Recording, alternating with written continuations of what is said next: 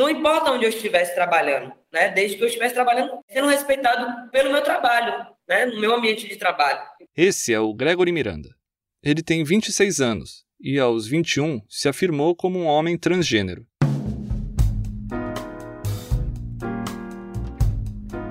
Aos 16, quando se identificava como uma jovem lésbica, via no estudo e no trabalho um caminho possível para enfrentar o preconceito. Porque é assim que a minha família, né, e todas as pessoas ao meu redor diziam que as pessoas LGBTs conseguiam alguma coisa. Olha, fulana é tão respeitada porque tem um, um emprego, porque tá com a mulher dela, mas está trabalhando. Olha, fulano é gay, mas está fazendo uma faculdade. Então sempre tinha um mais. E eu, né, percebi muito, muito cedo que eu precisava estudar, que eu precisava me dedicar, que eu precisava, né, trabalhar para conseguir ter essa autonomia. O Gregory conta que é filho de pais pobres e separados. Então, durante boa parte da juventude, teve que ir se virando com os bicos que apareciam.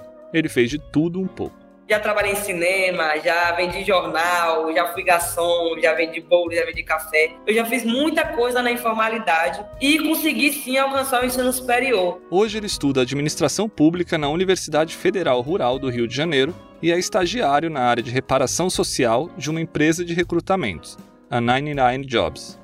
A contratação é recente, coisa de seis meses. Ouve só a alegria dele, lembrando do dia em que recebeu a notícia de que conseguiu a vaga. E quando eu consegui ter o meu sim, um dia tão feliz para mim, Bruno, foi um dia tão feliz. Eu só lembro que eu liguei pro meu pai assim, e ele falou para mim assim: "Valeu tanta pena, né? Tantas coisas que as pessoas falavam". E eu nunca procurei saber o que, que essas pessoas falavam, mas com certeza para ele doeu ter que segurar tanto o rojão. Então, valeu muito a pena para mim hoje estar tá num ambiente poder fazer a mudança, né? A mudança, aquela coisa da mudança que a gente quer ver no mundo, fazer com que outras pessoas tenham esse tão esperado sim, ser muito mais do que as minhas dificuldades. A família do Gregory sempre apoiou ele na descoberta sexual e na transição de gênero dele. Mas o Gregory sabe que a experiência dele é diferente da que a maioria das pessoas trans tem no Brasil.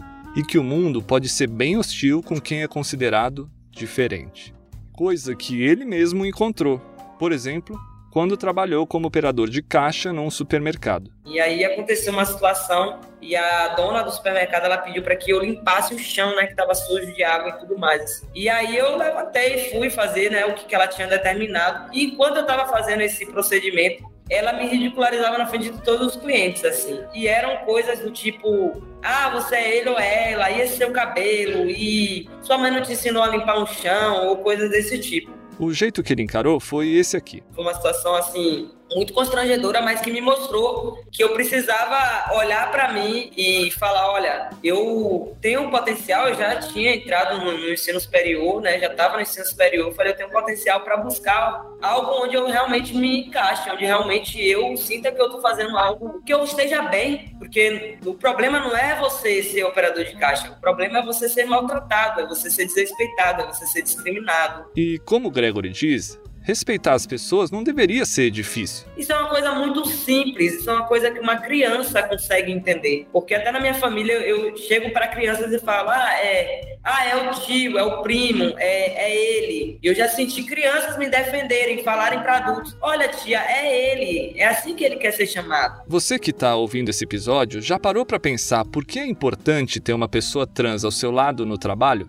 Pois esse é o tema desse quarto episódio do podcast Minha Vaga, Minhas Regras, uma produção da Folha em parceria com o LinkedIn.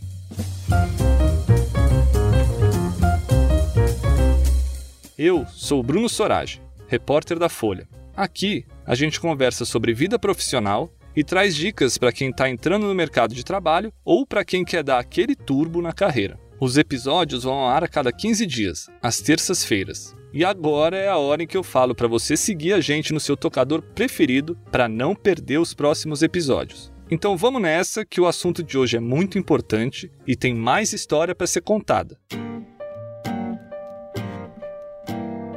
Como a do Giovanni Miguel Giuliani. Ele lembra do que rolou quando trabalhava como auxiliar administrativo numa empresa em que cuidava da parte de logística. Quando eu entrei foi muito complicado, porque as pessoas elas olham para você e elas te tratam da forma como elas imaginam na cabeça dela que elas têm que tratar. Porque a partir do momento que você chega num lugar e você se apresenta e a pessoa ainda assim não consegue te tratar da forma como você se apresentou, é porque é um problema com ela. O Giovanni tem 27 anos e também é um homem trans que enfrentou resistência de colegas de trabalho para aceitar quem ele é. Vou te dar um exemplo. Você se chama Bruno. Se você chega numa roda, num lugar, numa reunião, a pessoa fala: Putz, você tem uma cara de Sérgio. Tá, mas meu nome é Bruno. Mas eu vou te chamar de Sérgio o resto da vida. Porque na minha cabeça eu acho que você é Sérgio. É basicamente o que acontece. Meu nome é Giovanni. Eu sou um homem. E as pessoas: Ah, então, menina. Ah, então, moça, vem aqui. Ele conta que procurou os chefes para tentar resolver a situação.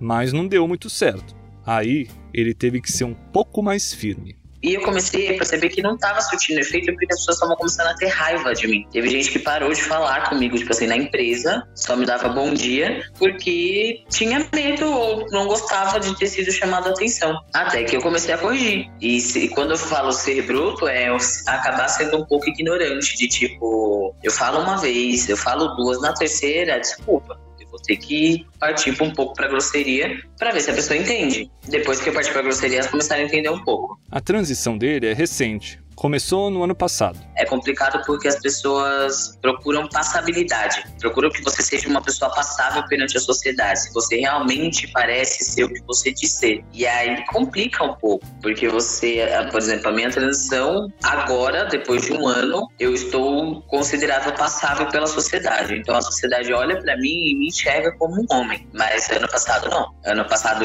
eu passei alguns perrengues, algumas dificuldades e foi bem difícil não, não ser respeitado, né? O Giovanni me contou uma coisa que eu não sabia. Um dos setores que mais empregam pessoas trans e LGBTQIA+, é o de call center. Mas o motivo disso é ruim. Eles aceitam porque a pessoa precisa de emprego, eu tô te pagando tanto para você prestar um serviço para mim e meu cliente não vai te ver. Dados da Associação Nacional de Travestis e Transsexuais, a ANTRA, apontam que o emprego formal ainda é exceção nesse grupo muito por causa da falta de oportunidades. Um levantamento feito pela entidade no ano passado afirma que 90% da população transexual e travesti do Brasil tem a prostituição como fonte de renda e possibilidade de subsistência. Mas eu acredito que o mundo está mudando, está melhorando. Falta muito ainda para ser perfeito, para ser o mundo ideal. Mas estamos caminhando. E não é só o Giovanni que acha isso. Quem também pensa assim é a Daniele Torres, mulher trans e sócia diretora na KPMG, uma empresa multinacional que presta serviços de auditoria e consultoria. Eu acho que a situação não se compara com o que foi há 5, 10 anos atrás, mas ao mesmo tempo isso não me impede de reconhecer que ainda existe um enorme caminhar pela frente. Né? A gente está começando ainda nessa jornada. O diálogo ele gira por vezes ainda em torno da, digamos, do porquê que é importante essa inclusão, quais são as vantagens de trabalharmos a diversidade, incluindo aqui a diversidade LGBTQIA+ na organização. Quando eu imagino que um ambiente de normalidade, essa inclusão, ela simplesmente acontece, nem, nem tanto no âmbito da inclusão, simplesmente é natural a gente fazer a contratação de uma pessoa que possua as habilidades para a função, independentemente dela ser transgênero ou não. Mas e depois da contratação? O que, que vem? Uma vez realizada essa diversidade de diferentes profissionais com características diferentes na organização, ainda temos uma questão grande para que a inclusão ocorra de fato, né? Então, quando a gente olha geralmente na altas lideranças da administração, ainda existe um ambiente com uma certa homogeneidade, né? Não é, obviamente, em todas as organizações, mas talvez numa amostra suficientemente representativa representativa, ainda existe um perfil um pouco homogêneo, a gente ainda não vê tanta, digamos, inclusão de pessoas pertencentes a minorias ou que de alguma forma são minorizadas. O que ocupa muito o que eu penso é como que esses jovens e essas jovens que estão iniciando a sua carreira profissional, como que vai ser a inserção deles, como que vai ser o crescimento de carreira deles, porque não é simplesmente ir ao local de trabalho, desempenhar uma função propriamente dita, mas é o contexto da carreira como um todo, existir um ambiente seguro, um, um ambiente onde eles percebam que as suas habilidades são valorizadas e que eles encontrem também oportunidade de crescimento, né? Que é isso que vai aproximar, digamos, essa comunidade dos cargos de liderança, são as oportunidades que se encontram ali para o desenvolvimento de cada um. O Gregory, que você conheceu lá no começo do episódio, me falou uma coisa que casa direitinho com isso que a Daniele disse agora. Muitas das vezes também, quando a gente tem que se posicionar em um ambiente corporativo ou num processo seletivo, tudo que a gente fala é, é muito visto como ativismo, né? Então é, é, sempre aquele lugar do ah, vamos falar aqui dessa temática, vamos falar de economia, vamos falar de política, vamos falar de gestão de pessoas. Mas se a gente se posiciona, se a gente coloca, né, um, um posicionamento profissional naquele ambiente, muitas das vezes a gente é visto como o ativista ou a pessoa que, enfim, nossa, lá vem, revoltado. E muitas das vezes não é. A gente precisa enxergar pessoas, né? Pessoas negras, trans, PCDs, gordos, pessoas em lugares de potência. Porque a gente fala tanto de um lugar de dificuldade, mas a gente esquece também que somos potências, nós somos potencializadores. As histórias do Gregory, do Giovanni e da Daniele mostram como a diversidade é uma coisa importante não só no nosso trabalho, mas na vida também. Conhecer o mundo pelos olhos de outros. E agora a gente chega à segunda parte do episódio de hoje. E é aqui que entra a Cláudia Gasparini, editora do LinkedIn Notícias e minha dupla aqui no Minha Vaga Minhas Regras. Oi, Cláudia, tudo bem? O que você achou das histórias que contaram aqui hoje? Curti muito, Bruno. É importante conhecer essas experiências diretamente de quem passa por elas, né? Eu fiz uma enquete lá no LinkedIn perguntando se os usuários têm visto um avanço na discussão sobre empregabilidade trans nos últimos anos. Sabe o que foi o mais curioso? O quê? Foi uma das enquetes mais acirradas que eu já publiquei. Por muito tempo, o sim e o não ficaram praticamente empatados, tipo 50-50 mesmo. No fim, o não acabou vencendo, com 55% dos votos. Mas os comentários na enquete mostraram bem essa divisão de opiniões, sabe? Um pouco mais tendente para o não. Muita gente diz que a questão da empregabilidade trans ainda está bem atrasada na pauta da maioria das empresas, principalmente na prática. É, como o Gregory, o Giovanni e a Daniele falaram, é um assunto que está tendo avanços, mas ainda tem um bom caminho para chegar no ideal. Exatamente. Lá na enquete, a usuária Naomi Pomela, por exemplo, disse que ela sente falta das empresas dando voz para as pessoas trans. Também teve a Caroline Costa, que fez um comentário que mostra bem aquela divisão que eu comentei que apareceu nos votos. Ela disse sim e não a resposta, nesse caso. Há discussão sobre o tema, mas não há a efetiva empregabilidade dessas pessoas. Foi o que a Caroline disse.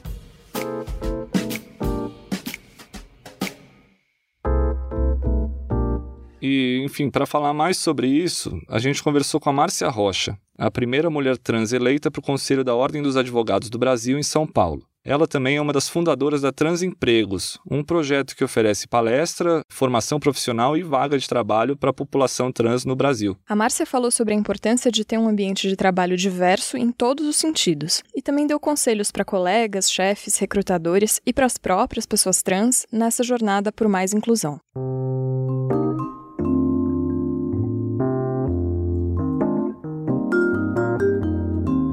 Márcia, por que é importante ter uma pessoa trans do seu lado no trabalho, no dia a dia do expediente? Uma pessoa trans é, faz parte da diversidade humana, né? Então, as empresas estão entendendo que quanto mais diversidade elas têm, mais o trabalho melhor, é mais lucrativo e o ambiente se torna melhor. Há diferentes visões de mundo e, consequentemente, diferentes soluções para problemas que possam surgir. A empresa se torna mais criativa. Então, a diversidade aí não é só trans, é LGBT em geral, pessoas, questões de raça raça, etnia, negras, orientais, pessoas com deficiência, mulheres, você havendo diversidade na empresa, a empresa se torna melhor que a pessoa trans, por ser a população mais discriminada, quando você tem uma pessoa trans trabalhando, se torna mais fácil você trabalhar com todo o resto da diversidade humana né? Você ter negros, mulheres, pessoas com deficiência. Porque a pessoa trans, ela é a população ainda com maior preconceito dentro da cabeça das pessoas, dentro das pessoas, né? O preconceito, ele é institucionalizado,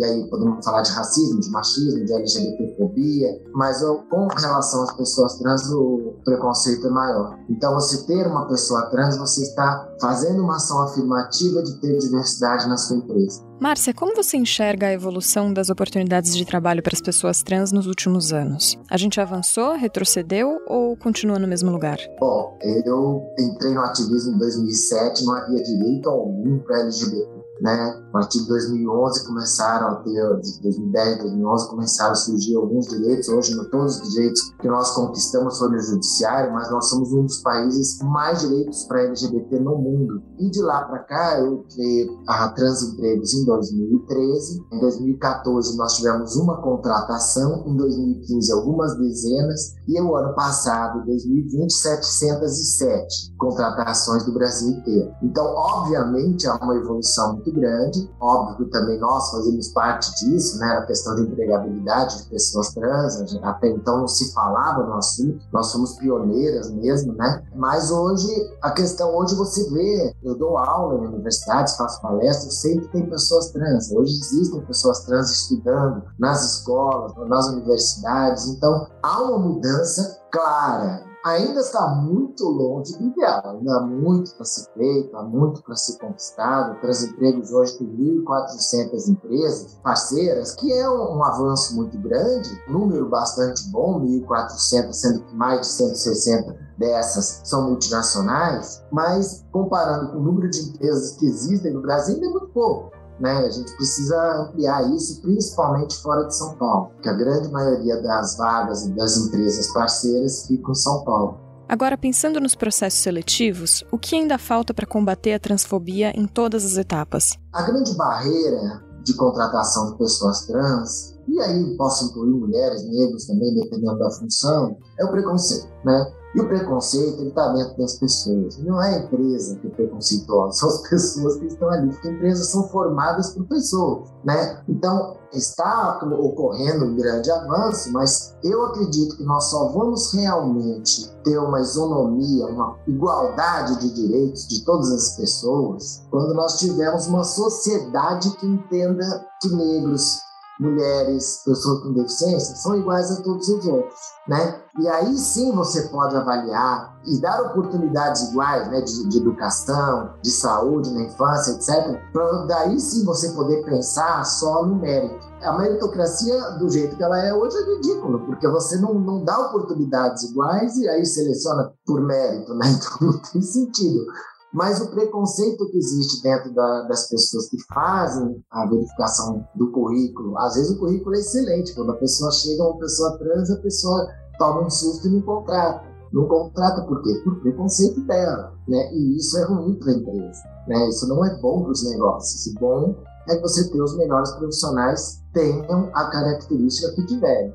E Márcia, e na rotina do emprego, assim, existem melhorias que ainda precisam ser feitas nos ambientes de trabalho, tipo banheiros adequados para atender os empregados trans e algumas outras? Não, banheiro. questão do banheiro, a gente usa aquele de acordo com o seu gênero. Se for homem trans, usa masculino. Se for mulher trans, usa feminino. Se a empresa tiver um banheiro misto, existem hoje, usa quem quiser, usa aquele que quiser. Isso é uma bobagem. Essa discussão do banheiro é uma questão que sempre se ouve falar, existe tudo, mas é, no fundo é uma bobagem, porque não acontece nada demais no banheiro. Adequação, sim, eu acho que a, a, gente faz capacitação, a gente faz palestra de conscientização, muitas vezes, aonde a primeira pessoa trans vai entrar numa empresa. Né? Essa empresa pede para nós fazermos, eu faço uma palestra de conscientização com os colegas no local onde ela vai trabalhar. Né? Mas eu acho importante que exista essa conscientização do ambiente para preparar o ambiente, porque não adianta, eu falo, não quero jogar a pessoa no meio dos leões, quero que as pessoas entendam o que é uma pessoa trans, porque o preconceito ele é ignorância. E a gente precisa levar informação e esclarecer para que aquele ambiente se torne menos ignorante e mais acolhedor. Né? Então, eu acho que é isso. A empresa precisa ter vontade de dar nome social, usar nome social em crachá, se a pessoa não mudou o nome dela, né? Ainda nome na mesa, né? aquele nomezinho que às vezes tem lá na mesa, gerente de banco, por exemplo, está com o nome condizente com a imagem da pessoa. Né? Então, existem algumas questões que as empresas precisam, sim, se preparar. Na Transempregos tem uma cartilha que chama Cartilha Agora Vai, que é de graça, é só entrar lá e olhar, que é muito ilustrativa, muito informativa, qualquer um pode entrar lá e aprender um pouco. Como reagir à discriminação no processo seletivo? Você diz a pessoa trans? Exato. Tá. Junto com a cartilha Agora Vai, que é para as empresas, né, existe um texto meu também para as pessoas que não costumam ler. Mas é, nesse texto eu digo que, veja, a pessoa está procurando emprego, ela está querendo trabalhar. Ela não está indo numa empresa para fazer ativismo, militância, nem para se autoafirmar, nada disso. Agora, vamos lá, eu sou advogado, né? Se eu estou em qualquer lugar, seja numa empresa, seja num processo de seleção, que eu não participo, não, vou procurar emprego, mas se eu estiver em qualquer lugar, fórum, qualquer lugar e for discriminado, eu vou agir de acordo. Né? Enquanto uma advogada, eu vou falar para a pessoa: olha, não age assim, tá errado. Se a pessoa insistir, se for agressiva e violenta, eu vou agir de acordo, chamar a polícia. Porque o que acontece, muitas vezes a pessoa trans está insegura com relação à sua transição, etc. É, é um processo muito difícil, complicado. Então, às vezes, a pessoa precisa se autoafirmar, precisa se afirmar. Então, chega ali, num processo até de defesa, às vezes, pode acontecer, isso também é muito raro, também não estou dizendo que acontece, mas pode acontecer da pessoa estar ali se preocupando mais em ser trans do que trabalhar. O importante é focar no trabalho, é para isso que ela está ali, agarrar oportunidades, que não são tantas, e se dedicar, se dedicar. E aí uma outra coisa que eu coloco, que ela não está só conseguindo um emprego para ela, ela está representando toda uma categoria humana, todas as pessoas trans. Ela está sendo um exemplo para aquela empresa, para todos os funcionários daquela empresa, para a direção, para todo mundo. Ela está mostrando o que é ser trans. Se ela tiver um sucesso imenso, todas essas pessoas vão falar: nossa, que legal essa pessoa. Se ela tiver um fracasso muito grande, as pessoas vão falar: ih, tá vendo? Olha, não dá certo contratar trans. Entende? Então, as pessoas ligam as coisas, não é a pessoa que errou, é por ser trans que errou. É como com questão racial, com questão da mulher. É complicado. Então, para a gente diminuir o preconceito, a gente precisa de pessoas competentes, que se esforcem, que mostrem serviço, que queiram crescer, que estudem, né, que façam cursos, que se aprimorem. Isso é ideal. Isso é o que a gente quer ver no futuro para mudar o mundo, não apenas dar emprego para pessoas trans. Nosso objetivo maior é mudar a cabeça, a visão que a sociedade tem de nós.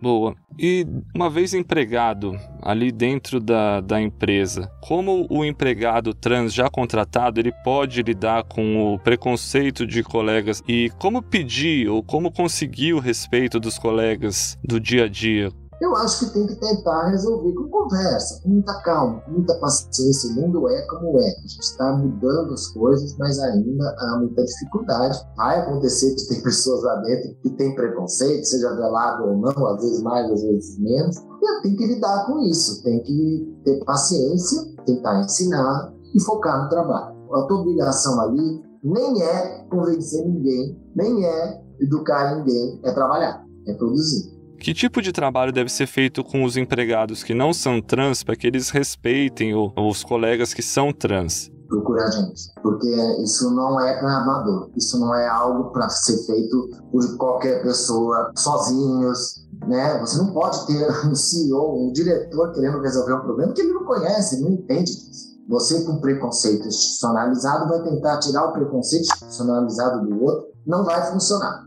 não vai dar certo. Você precisa de uma pessoa trans, de preferência, uma pessoa trans capacitada, uma pessoa trans que saiba o que está dizendo, que tem argumentos. Se alguém questionar alguma coisa, saiba o que responder. Márcia, tem setores que contratam mais trans e, por outro lado, tem setores que contratam menos? Por que isso acontece, se acontece? Então, o setor que mais contrata é telemarketing, óbvio. Né? Porque sabe, porque não aparece a pessoa, é só a voz, ela não tenho contato físico com ninguém, então isso facilita a contratação também. Tem muita gente que fala mal de telemarketing, né? Porque ah, é subemprego, porque a pessoa ganha pouco, porque a pessoa tem uma carga horária enorme. Para mim é trabalho. Se a pessoa tem possibilidade de arrumar outro, arrume outro. Se não tem possibilidade, pelo menos esse. Eu não vou falar o nome da empresa, nós temos empresas de telemarketing com mais de mil hoje no Brasil. Né? Então eu não posso falar mal de empresa de telemarketing porque ela contrata, ela dá salário, ela dá dignidade. Né? A pessoa não está na rua. Agora, não pode não ser o emprego ideal para aquela pessoa, ela tem que se capacitar, ela tem que estudar, ela tem que se aprimorar e procurar outras vagas. Mas áreas que não contratam, a gente tem algumas histórias. Na área militar, está super difícil, tá, muitas pessoas já foram interação expulsas, né, tem que brigar na justiça para ser integrada. Né? Se bem que hoje tem policial militar, tanto masculino como feminino, hoje tem policial civil, delegada trans, hoje tem uma major no exército trans. Então, as coisas estão mudando. Hoje eu conheço três médicas, eu conheço um médico, eu conheço cinco engenheiras, mulheres trans, né? Conheço um engenheiro homem trans. A gente vê iniciativas de inclusão de forma geral de trabalho, não só para as pessoas trans, que acabam esbarrando no mesmo gargalo. Existe pouca diversidade em cargos de liderança no comando das empresas. Como você avalia essa questão dentro desse recorte de empregabilidade trans? E você vê bons exemplos no mercado? São casos raros que se assumiram depois, mas existem. Agora, uma palestra que eu faço sempre, algo que eu digo sempre nas minhas palestras, é que se você não é empresa, não é empresa, olha para os sindicatos, quem é que está na liderança. Olha para o judiciário, quem é que está no topo. Olha no executivo, quem é que está no topo. Olha no legislativo do município, do estado, da União, da onde você quiser. Olha no, no, no Ministério Público. Olha em qualquer lugar de comando nas indústrias, nas fábricas, se você quiser, sempre vai ter um homem branco cis e hétero lá, lá em cima, né? perfeito fisicamente. Então, é uma estrutura que existe que diminui a possibilidade de educação, de desenvolvimento, de crescimento interno dentro das instituições todas, tá certo? De mulheres, de negros, de LGBT, de pessoas com deficiência. A LGBT, pessoas trans, conseguem por quê que tem duas? Por que, que consegue mais? Por que tem muitas executivas trans? Por que, que tem Márcia Rocha? Porque ficou no armário, porque não contou. Então era um homem branco, cis, né? Que ninguém sabia que era trans, então teoricamente era cis, né? Hétero e tal. E aí as pessoas olhavam para mim e me viam como o cara e aí davam as oportunidades. Então tem muitas pessoas trans que por ficar no armário conseguiram atingir cargos que normalmente não são atingidos por grupos minorizados. Mulheres, negros, pessoas com deficiência, orientais, a lista é enorme. Mas é injusto, Está errado. Nós temos que mudar isso. Porque não é bom para o país você ter apenas um grupinho minúsculo de pessoas, homem branco, cis, hétero, de classe média, que estudou inglês desde pequenininho, escola particulares, nas melhores escolas. É uma população pequena, 5, 10% da população. E a gente só dá oportunidades verdadeiras, privilégios para esse grupo de 10%, em detrimento dos outros. Bom para o país seria nós temos oportunidades iguais para todos, para que todos pudessem, dentro das suas capacidades físicas, biológicas, etc., se desenvolver ao máximo. Isso não acontece. Então, nós jogamos fora diamantes brutos porque nós não sabemos selecionar.